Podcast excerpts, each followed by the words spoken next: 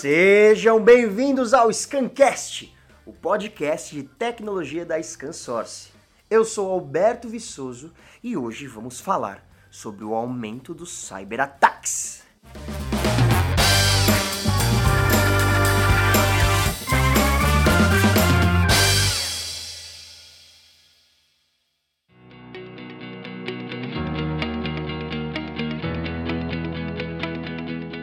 É, o mundo mudou, mas uma coisa continua sendo a mesma desde o início dos tempos. O ser humano, em toda a sua história, sempre defendeu o que teve de mais valioso. Desde especiarias, pequenos rebanhos, prata, ouro e pedras preciosas, até eletrodomésticos, veículos, dinheiro, máquinas e equipamentos em geral. Porém, nos dias de hoje, os dados, as informações valem mais do que petróleo. Estamos vivendo a quarta revolução industrial, com Big Data, a implantação da internet 5G, inteligência artificial, internet das coisas, computação na nuvem e tantas outras novidades tecnológicas que surgem diariamente. E com o mundo cada vez mais conectado, estamos também mais expostos. Por isso, a necessidade do ser humano de se defender migra também para o mundo virtual, para entender de fato como as empresas, tanto de pequeno como de grande porte, podem se proteger nesse novo cenário que surge nos dias de hoje. Nada melhor do que ouvir alguém que está no fronte de batalha. Por isso, hoje nós recebemos ele, o Alexandre Bonatti. Seja muito bem-vindo, Alexandre. Tudo bem, obrigado mais uma vez, Alberto, pelo convite. O Alexandre, ele é diretor de engenharia na Fortinet, que é uma das principais empresas de cibersegurança do mundo. Ela é especializada em fornecer segurança de alto desempenho para toda estrutura de tecnologia da informação. É como se eles fossem os vingadores defendendo a gente dos alienígenas, você entendeu? É mais ou menos isso. Quem, afinal de contas, que cria os vírus, os malwares? De onde surge? De onde brota? São pessoas comuns? São empresas? De onde que vem isso? É uma pergunta bastante pertinente e interessante, Alberto, porque no passado a criação de vírus e malwares ela era feita mais pela fama, ou seja, existiam os hackers, os crackers que queriam quebrar sistemas, desenvolver é, códigos maliciosos para aparecer no hall da fama. Mas hoje em dia não. Hoje em dia, a criação de vírus, criação de malware, ele é um negócio, ele visa o lucro. É tão interessante isso que hoje em dia pode parecer que essas pessoas que criam esses malwares são ah, pessoas com extrema capacidade técnica, extremamente inteligentes. Sim, Porém, hoje existem empresas especializadas nessas criações de malware, ou seja, você pode contratar a criação de um malware como serviço. Mas e essas empresas aparecem no hall das 50 melhores empresas para trabalhar, por exemplo? A gente, não, a gente conhece essas empresas, elas, elas divulgam, não divulgam o nome, né? Não, elas não divulgam, normalmente elas ficam mascaradas dentro do que a gente chama da, da Deep Web, hum. mas ela é facilmente alcançada. Para quem tem um mínimo de conhecimento hoje, você consegue chegar a essas empresas. Ou seja, qual é o maior problema hoje? E hoje em dia as pessoas elas não precisam ter esse conhecimento técnico profundo para desenvolver seus próprios códigos. Basta ela contratar empresas especialistas nesse segmento. Impressionante. tá certo, olha aí, se você quer se vingar de alguém, já tem uma empresa entra na Deep Web, vai encher seu computador de vírus bem feito, e aí você contrata uma empresa para atacar uma outra pessoa. Existe algum número de aumento ou diminuição de cyberataque? Ah, sim. Um aumento bastante expressivo. Um número bastante interessante. A Fortinet ela contém vários sensores espalhados pelo mundo para que a gente possa acompanhar como que está a movimentação dos cyberataques. No ano de 2019, por exemplo, nós conseguimos identificar em torno de 24 bilhões de ataques somente no Brasil. Ou seja, se a gente for fazer uma conta de padeiro seria quase 65 milhões de ataques por dia. Ouviu isso? 65 milhões. Peraí, 65 milhões de ataques por dia. Por dia. Aí fiquei com uma curiosidade aqui, Alexandre. 65 milhões de ataques por dia, mas como são esses ataques? Eles são direcionados a alguém, a uma empresa, ou são.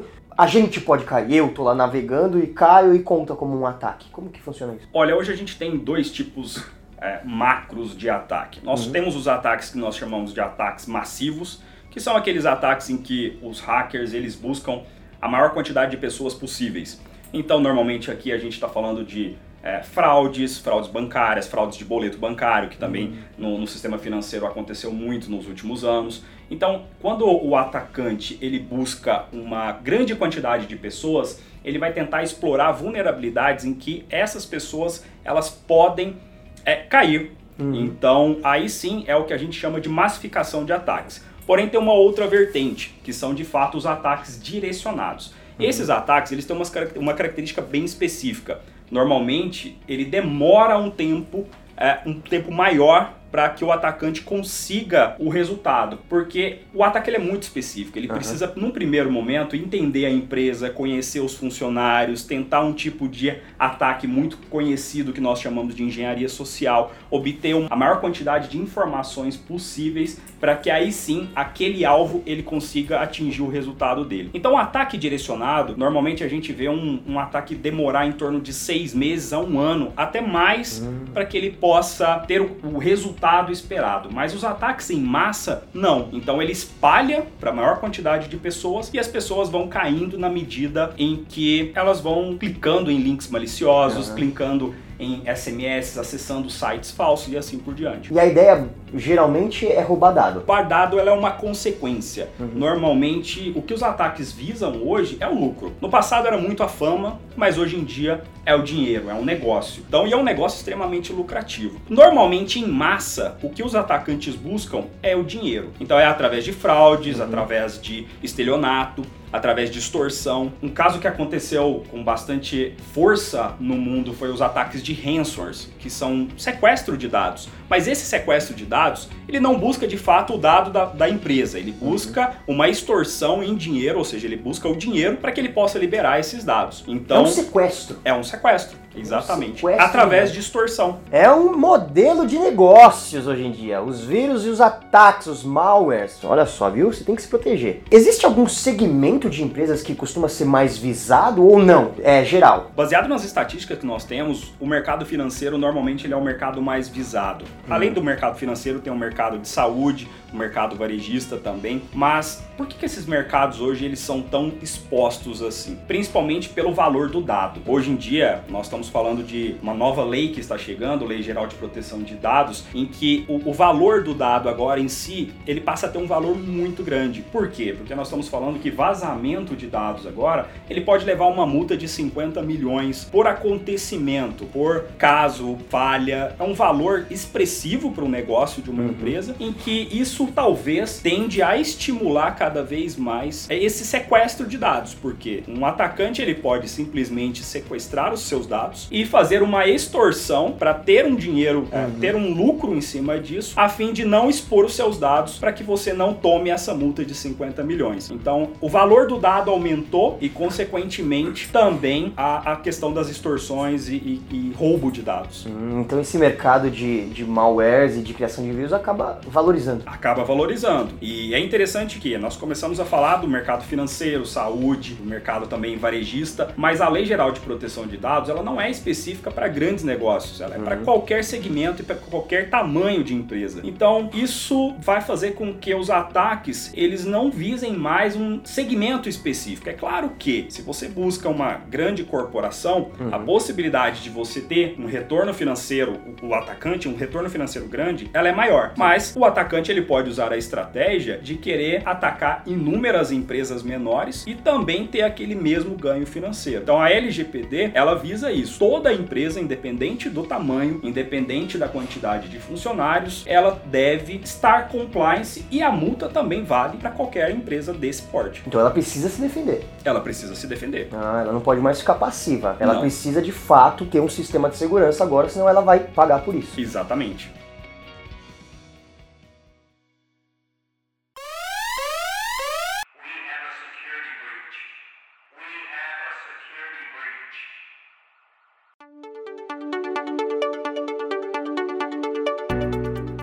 Aproveitar que a gente está com o Alexandre aqui, então, e vamos falar sobre a arquitetura da Fortinet essa arquitetura é chamada Security Fabric, que na tradução literal seria algo mais ou menos como tecido de segurança. Alexandre, explica pra gente assim, que é leigo, que não entende absolutamente nada. O que é a Security Fabric? Legal, boa pergunta também, Alberto. O Security Fabric, Alberto, ele é uma arquitetura em que visa praticamente três pilares. O primeiro deles é a visibilidade. Tem um, um lema dentro da área de cibersegurança que é muito interessante, que a gente fala o seguinte: você não consegue proteger o que você não enxerga. Ou seja, para que você consiga de alguma forma ter um controle da sua infraestrutura, você precisa conhecer o que está passando ali. Então o Security Fabric ele tem um pilar muito forte em prover visibilidade, para que você possa saber tudo o que está acontecendo dentro da sua infraestrutura em real time. E um outro ponto também, que é bastante interessante, que é a questão da automação. A automação hoje é o que as empresas vêm buscando através de inteligência artificial, machine learning, independente do segmento de mercado. Quando a gente olha, por exemplo, carros autônomos, uhum. é, aviões, máquinas, o segmento industrial, todo mundo buscando a automação. Mas isso é interessante. Por que automação? Basicamente porque a automação ela provê uma assertividade muito grande e um uhum. tempo de resposta muito baixo. O que, que isso quer dizer? Quer dizer o seguinte: provavelmente todas as empresas vão sofrer um cyberataque. Uhum. Isso é, é também bastante conhecido dentro do, do, do mercado de cibersegurança. Um, um outro lema em que diz o seguinte: você não deve se preocupar quando você será atacado, e sim o quão rápido você vai responder a esse ataque. Porque certeza que você vai ser atacado. Então, se a gente está falando de 20 24, 24 bilhões de ataques por ano é certeza que uma hora a gente vai ser atacado. Sem dúvida. E aí o tempo de resposta ele é fundamental. Ou seja, você primeiro precisa, naquele, lembrando daquele primeiro pilar, ter a visibilidade que você foi atacado. Uhum. E segundo, responder a esse ataque de forma efetiva no menor tempo possível. Uhum. E é isso que a automação ela prevê. Aí olha só, fazendo uma conta aqui rápida, né? Somos 8 bilhões de pessoas no mundo. São 24 bilhões de ataques por ano. Ou seja, se eu não me engano, pelas contas aqui, cada pessoa tem que sofrer 3 ataques por ano. Ano passado não foi atacado, então alguém foi atacado seis vezes.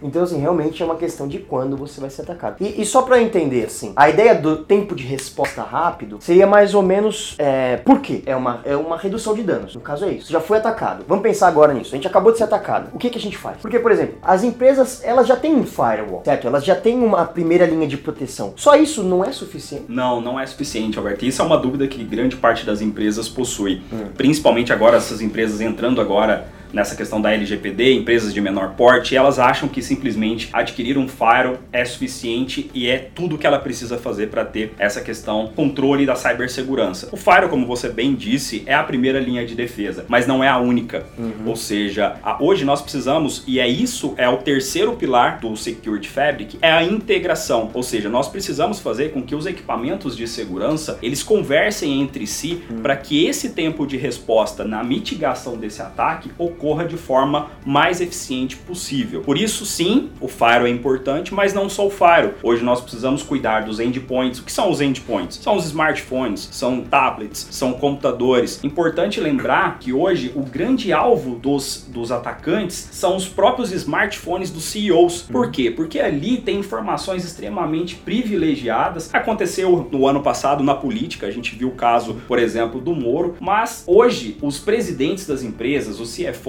Eles são constantemente atacados através dos seus smartphones, porque ali tem troca de mensagens confidenciais, então eles têm que ter esse cuidado e o Firewall nesse momento, ele não é a peça fundamental. E aí sim a gente precisa ter, como você bem disse, um tecido, uma malha, que é o Security Fabric, que vai proteger não só a camada principal, a primeira linha, que é o Firewall, mas vai proteger o endpoint, vai proteger a conectividade Wi-Fi e a conectividade cabeada, além de prover toda essa visibilidade de tudo que está acontecendo na sua infraestrutura em tempo real. Quais são os principais riscos que as empresas correm? Olha, o principal risco que as empresas correm hoje, a gente vem falando muito da perda financeira, mas a, o dano da imagem ele é hum. muito mais crítico. Por quê? Porque a gente não consegue facilmente calcular qual é esse dano da imagem. Então, quando ocorre, por exemplo, um vazamento de dados, a gente sim consegue ter uma noção da perda financeira, mas pensa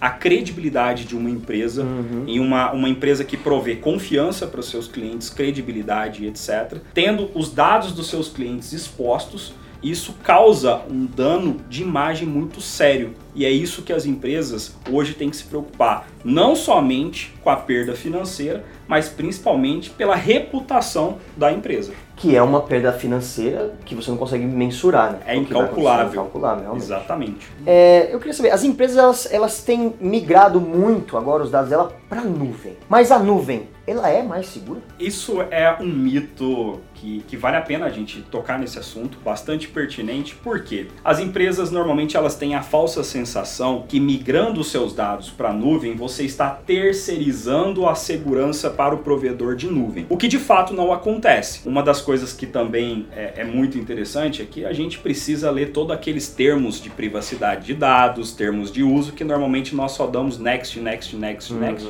Mas quando nós estamos migrando e assinando um contrato com o provedor de nuvem, existe um termo muito claro que é o termo de responsabilidade compartilhada. O que, que isso quer dizer na prática?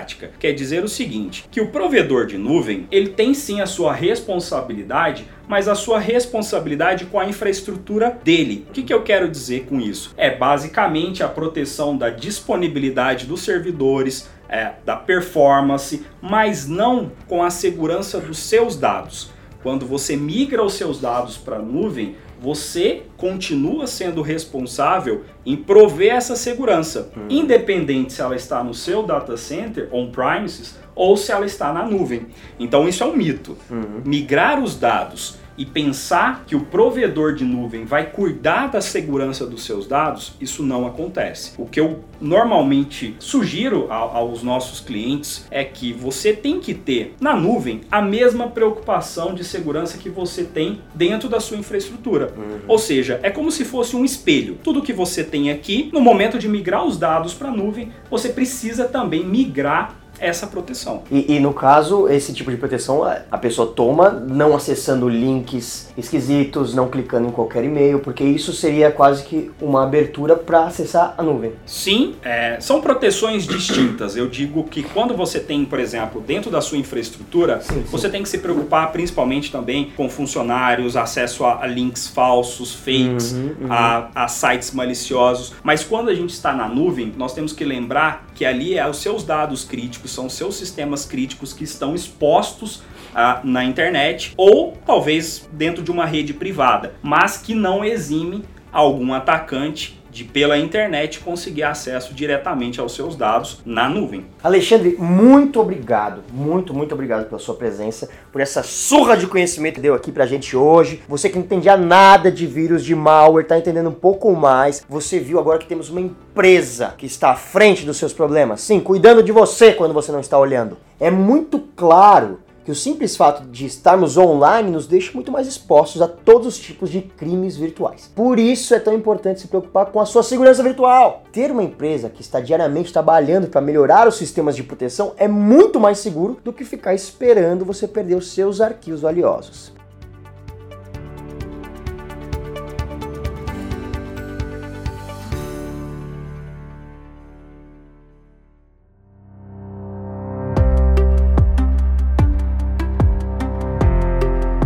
O nosso Scancast de hoje vai ficando por aqui. Lembra de seguir a gente, segue o Scancast no seu player de podcast favorito. Toda semana um podcast novinho em folha sobre tecnologia para você.